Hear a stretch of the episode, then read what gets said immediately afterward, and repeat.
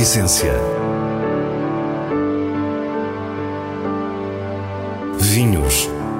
Gastronomia. Gosto. A Essência tem a autoria da revista de vinhos A Essência do Vinho, com Célia Lourenço.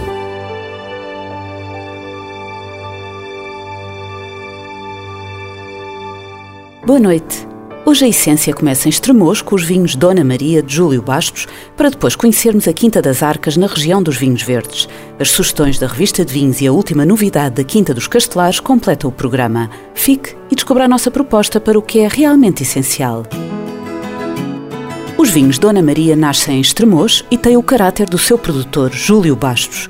A propriedade é a Quinta do Carmo e antes de nos contar porque deixou de ter ligação à marca homónima, Júlio explica-nos o nome que escolheu. Porque o nome Dona Maria? Porque a Quinta do Carmo também era conhecido Quinta Dona Maria, que justamente eh, tinha a ver com a história da Quinta, que tinha sido uma quinta oferecida pelo rei Dom João V a uma amante sua que se chamava Dona Maria durante o século XVIII. E então queria voltar à história do passado e ter uma história para contar que eu acho que é super interessante hoje em dia no mundo dos vinhos. Após a época da cortesã de Dom João V, a propriedade assume a função de convento, sendo construída a capela consagrada à Nossa Senhora do Carmo. No século XIX, passa para a família Bastos. Júlio foi o primeiro a abandonar o vinho a granel, iniciando uma marca própria na década de 1980. Em 2000, desvincula-se dessa marca Quinta do Carmo que criou, para um ano depois iniciar o projeto Dona Maria. Eu fico orgulhoso de uma coisa, que eu fiz duas marcas durante a minha vida e estou muito orgulhoso principalmente no Dona Maria, porque foi numa fase muito difícil, com investimento, grandes investimentos, porque vocês já sabem o que é, que é começar um, um projeto vinícola principalmente de qualidade. Eh, se tu produzires quantidade é mais fácil, porque tens eh, vinhos para todo o género de mercados. Vamos então perceber porque é que Júlio Bastos se afastou do projeto Quinta do Carmo. Em 1992, inicia uma ligação com os Baron de Rothschild, de Bordeaux, com o objetivo de crescer, escoar a produção e aprender a fazer melhor mas a realidade mostrou-se diferente de todas as expectativas. Talvez que a única coisa que eu me possa arrepender da minha vida um, no mundo vinícola tenha sido a minha joint venture com os Rothschild. Podia ter aguentado um pouco mais, ter, ter tido um pouco mais de paciência no século XIX, a casta francesa Alicante Boucher foi trazida para Portugal pelos Bastos Reynolds, antepassados de Júlio, sendo essa a razão da importância desta variedade em duas casas históricas do Alentejo, a Quinta do Carmo, do ramo Bastos, e a herdade do Mochão, do ramo Reynolds. E a insensibilidade dos Rothschild a tudo isto feriu de morte a sociedade. Não correu bem a ligação, realmente. Uh, os Quinta do Carmo eram fantásticos. A certa altura realizei que eles queriam fazer quantidade em vez de qualidade Infelizmente, arrancou-se a primeira vinha de Alicante Boucher que chegou a Portugal. Arrancou-se, ou eles quiseram arrancar, eu podia ter evitado, mas eu também já não estava contente com a, com a sociedade que eu tinha com eles e decidi que essa era a última gota para sair da joint venture que eu tinha com eles. A vinha arrancada era uma vinha velha misturada, na qual predominava o Alicante Boucher original trazido de França pelos tios bisavós de Júlio Bastos. Tinha uma produção muito baixa e, além do mais, Alicante Boucher é uma variedade desconsiderada em França, cuja qualidade no Alentejo foi difícil de entender pelo ceticismo gaulês. No fundo, a, a ligação durou oito anos e hum, em 2000 saí e decidi que queria continuar no mundo dos vinhos e tinha que fazer uma coisa que tivesse alguma coisa, desculpem a abundância, eh, a ver com a, com a quinta. A propriedade Quinta do Carmo manteve-se na posse de Júlio Bastos, com a magnífica casa do século XVIII, onde continua a viver, com os jardins, a adega e os imponentes lagares de mármore. Mas as vinhas ficaram do outro lado do negócio. E daí eu ter eh, sido obrigado a voltar a comprar terras onde eu achava que podiam ser plantadas as vinhas e uma vinha velha que por acaso tinha sido enxertada com o mesmo clone dessa vinha que foi arrancada. Portanto, eu consegui manter o clone do Alicante de bucha inicial e manter um bocadinho as mesmas características. A amputação que significou o desaparecimento do seu Alicante Boucher passou a ser honrada com uma vinha que oferecia a mesma herança genética nos mesmos solos. Mas não é só de Alicante Boucher que se fazem os vinhos Dona Maria e Júlio Bastos tem uma outra casta especial. Para mim o Petit Verdot, eu costumo dizer que é o, Alicante Boucher do século XXI, é um Alicante Boucher mais moderno, até tem mais cor se calhar que o Alicante Boucher que eu tenho. o meu não é, não é 100% tintureiro, é, é, não é tão rústico como o, o normal do, do, do, dos Alicantes Bouchers.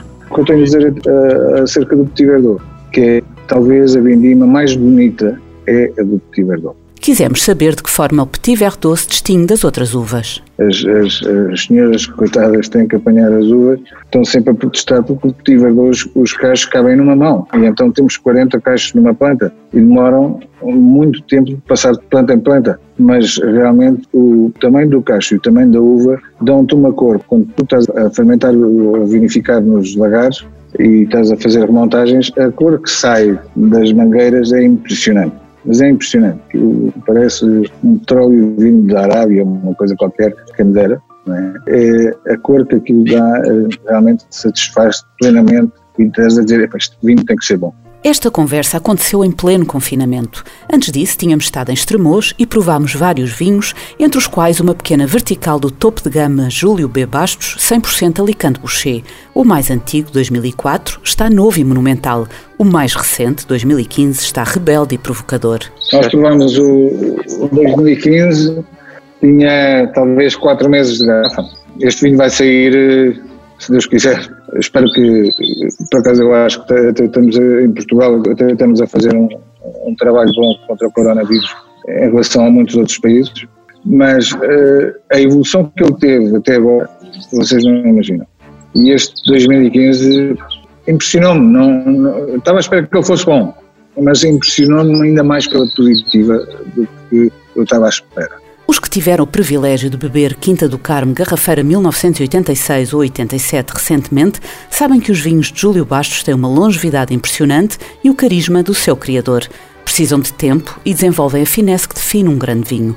É esse o caminho dos Dona Maria. Continuar a fazer vinhos, principalmente com personalidade e com elegância, que eu gosto muito desse tipo de vinhos. Gosto mais de tipo vinhos afrancesados. Acho que, que o futuro, não digo imediato, mas a médio prazo vai dar a volta e, e voltamos, vamos voltar à normalidade, se Deus quiser, e tenho vinhos aqui que estavam prontos para sair e que têm uma qualidade que eu acho excelente. Estamos na região dos Vinhos Verdes para conhecer a Quinta das Arcas, um projeto familiar iniciado em 1985, com António Monteiro a assumir aqui o protagonismo da atual geração. Quinta das Arcas uh, situa-se na sub-região do Val de Sousa, mais concretamente no Conselho de Valongo. Temos a maioria das nossas vinhas nessa, nessa zona de, de sobrado, um, essencialmente os vinhos brancos. As castas tintas uh, temos uh, no Conselho de Penafiel, uh, mais propriamente na freguesia de Galegos, e são solos graníticos e uma altitude mais elevada. O produtor relembra o início desta história. isto começou há cerca de 30 hum, anos hum, com o meu pai, que começou a produzir o primeiro vinho verde com vinhas do, dos meus avós começamos essencialmente a produzir um vinho verde branco. Uh, sim, e já lá vão mais de 30 anos. Valongo, às portas da cidade do Porto, é certamente um lugar menos óbvio para vinhas, sobretudo se pensarmos na Casta Alvarinho, cujo berço natural é a sub-região de Monção e Melgaço. Na altura em que nós começamos a plantar o alvarinho aqui na zona sul da, da, da região, digamos assim, Uh, não havia mais alvarinhos uh, nesta, nesta zona. Foi um bocadinho quase um, um statement ou uma afirmação nossa de uh, tentar produzir um alvarinho de qualidade superior numa zona que não era típica para o alvarinho. Não era uma uva usada e seria fácil os mais puristas contrariarem a ideia, mas a família Monteiro arriscou e criou um vinho especial. Um 100% alvarinho, uh, produzido das nossas vinhas em Sobrado, uh, que são terrenos uh, de xisto, que é muito incomum aqui na, na região do, dos vinhos verdes. Nos últimos anos, a casta alvarinho tem conquistado várias regiões, mantendo uma personalidade impossível de camuflar nos diferentes territórios. Aqui na Quinta das Arcas, este alvarinho de xisto já começa a ter uma história para contar. É uma casta que tem um potencial para... Um, envelhecimento na garrafa muito, muito grande.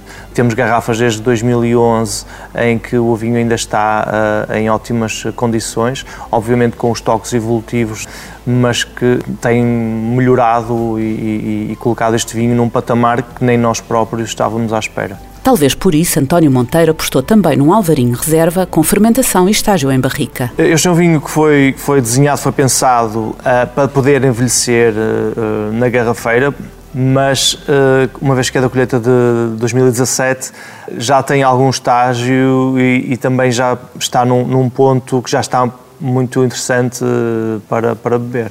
António fala-nos de um outro vinho que, de certa forma, mostra também algum pioneirismo. Este rosé foi um, um vinho hum, que começamos a produzir em 2003 e na altura não se falava muito em vinhos verdes uh, rosados. E de que forma se pode evidenciar um rosé da região dos vinhos verdes relativamente a qualquer outra? Conseguimos ter a acidez, a frescura típica da, dos vinhos desta região, com este, este, perfil de vinhos rosados em que temos o, os aromas dos morangos, frutos vermelhos e esta, esta fruta muito, muito viva e casa muito bem com a frescura que esta região traz. O portfólio da Quinta das Arcas exprime muito bem a tipicidade dos vinhos verdes, também uma diversidade saudável e António não deixa de nos resumir esse percurso consistente. A filosofia foi sempre de produzir vinhos honestos, vinhos despretensiosos, que não pretendem uh, parecer aquilo que, que não são, uh, e vinhos que também transmitem bem o terroir de onde são criados, diria que são vinhos genuínos. E agora o diretor da revista de vinhos, Nuno Pires, revela-nos as suas escolhas com os selos altamente recomendado e boa compra da revista. Quinta de Pego Vintage 2017 produzido pela Rosés, é um excelente exemplo do que é um vinho do Porto Vintage. Repleto de cor, é aromático, intenso na fruta, na doçura e nos taninos. Uma juventude vigorosa, quase irreverente, antevê uma evolução bonita, que se vai estender por várias décadas num vinho altamente recomendado. Murgas 2017 é produzido na região de Bruxelas pela Fine Wines. Trata-se de um branco austero como o Arinto de Bucelas sempre nos habituou. Tensão e acidez, aromas verdes e algum iodo, elegância, tudo a antever ótima evolução. Uma boa compra. A prova em simultâneo é o espaço online criado pela revista de vinhos, no qual muitos produtores lançam as novidades enquanto o afastamento social se impõe. Hoje conhecemos um novo rótulo da Quinta dos Castelares, no Douro Superior, e ao produtor Pedro Martins, que começa por nos falar da Quinta, localizada em Freixo de Espada à Cinta. A Quinta dos Castelares nasceu há cerca de 45, 50 anos, nas mãos da minha família. Hoje possui cerca de 140 hectares de vinha Durante muitos anos vendíamos uh, as uvas e o benefício uh, para as casas grandes e para as cooperativas. Em 2010 resolveu-se arrancar com o projeto de marca própria. E graças a Deus as coisas estão a correr maravilhosamente bem. Até o Covid-19 que veio estagnar tudo e vamos ver o que, é que, o que, é que será daqui para a frente. Toda a produção é biológica e o Quinta dos Castelares Sublime 2017, que agora é lançado, não foge à regra. É um vinho 100% de origa nacional, é, é um vinho que tem uma untuosidade, um nariz, um, uma subtileza, é fabuloso. No nariz tem as notas típicas da Toriga Nacional, a violeta, frutos vermelhos. Numa terra muito quente, é normal que as maturações impliquem níveis de álcool elevados e no final Pedro diz-nos que o sublime equilibra essa potência alcoólica com frescura e graciosidade. O desafio, para mim pessoalmente, fazer um vinho em que as pessoas estão à espera de uma coisa e serem surpreendidas com alguma coisa diferente. As pessoas que olharem para o rótulo e para o contra-rótulo e veem 15 graus, tanto, mas depois mete na boca e é uma subtileza brutal. É com mais esta novidade que nos despedimos. Para a semana, à mesma hora, teremos mais vinhos e muitas histórias contadas por quem os faz. Tenha uma boa noite.